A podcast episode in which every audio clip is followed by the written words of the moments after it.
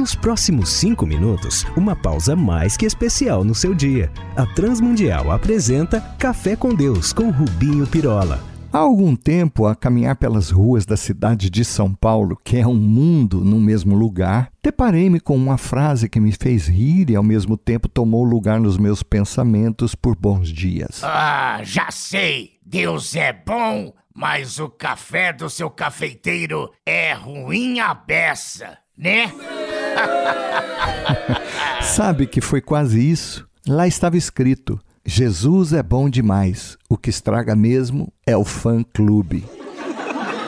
Pois é, mas já há bons anos perguntaram para o grande Dwight Moody, evangelista que fundou o instituto que leva o seu nome, qual era o maior problema da obra e ele respondeu: o maior problema da obra são os obreiros.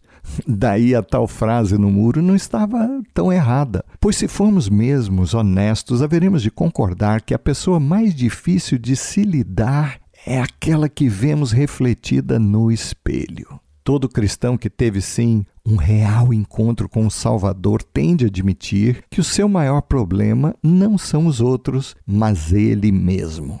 Então, nessa lógica, quando Adão pecou, o seu maior problema não foi a serpente, nem tampouco a sua mulher, Eva. E assim, quando o rei Davi pecou contra Deus, pulando a cerca com aquela Batseba, o que ele acabou pedindo a Deus depois de cair em si a respeito do que havia acontecido. Ah, sei! Senhor, que em Jerusalém só haja mulher feia, baranga, ou que não haja laje para que as bonitas fiquem dando sopa. Foi isso? Não. Ele pediu a Deus um novo coração. Ora, a razão da sua queda não estava na beleza, nem no descuido e conseguinte sedução de Batseba, mas na impureza do seu próprio coração. E aqui está o problema. E só para que vejam que não estou a exagerar, há alguns bons anos aqui em Portugal, quando fomos conversar e exortar a um senhor que havia adulterado e cujo pecado fora descoberto pela esposa, pela família, pela igreja, disse-nos na lata, na maior cara de pau: Pastor, o senhor só está dizendo tudo isso porque não viu como aquela moça era linda. Eita, safado! E vocês não encheram de pancada? Quase isso. A verdade é que tive de segurar o pastor mais antigo da igreja que quase voou no pescoço do sujeito. Mas a coisa não é assim tão abstrata ou longe de nós e do nosso dia a dia. Como eu disse no café anterior, o nosso maior problema, o nosso maior inimigo, o nosso maior perigo está bem mais perto está dentro de nós, no nosso velho coração, que todo dia precisa de rédeas, de chicote mesmo sem o que seremos governados por aquele que já morreu, mas sempre quer dar sinais de vida. Como, aliás, percebeu Lutero, o reformador do século XVI, que constatou: Pensei que o velho homem tinha morrido nas águas do batismo, mas descobri que o infeliz sabia nadar. Agora tenho que matá-lo todos os dias. Pois é, amigos, a nossa luta tem de ser constante, sem tréguas. A vida de um santo resume-se ao que outro grande alemão afirmou, Dietrich Bonhoeffer, teólogo, pastor luterano, que foi morto a mando de Hitler. Ele disse: Cristo chama discípulos para vir e morrer.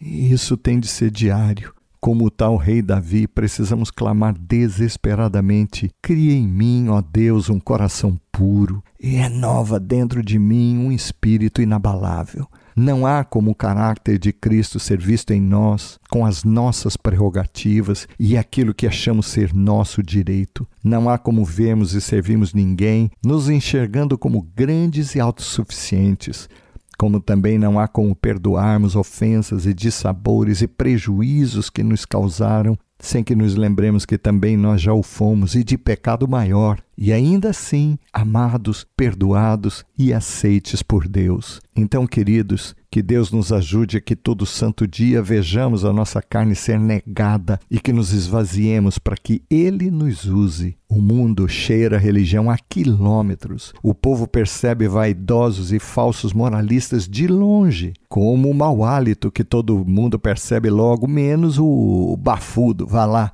Então, examinemo-nos e coloquemo-nos em humildade diante de Deus e peçamos-lhe um novo coração não de pedra, mas de carne, novo, conforme Cristo. Vamos falar com Ele.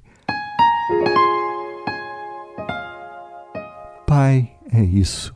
Ajuda-nos a que não preguemos um evangelho que não possa ser visto em nós, em mim. Assim, o mundo crerá de fato e em verdade no teu nome. É por Jesus que pedimos-te.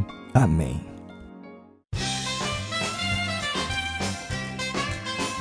Então, amigos deste café, escrevam-nos, mandem-nos as suas dúvidas, sugestão de temas e até mande-nos as suas broncas, isso nos fará muito alegres. Um abraço meu e de todos os que comigo preparam este café.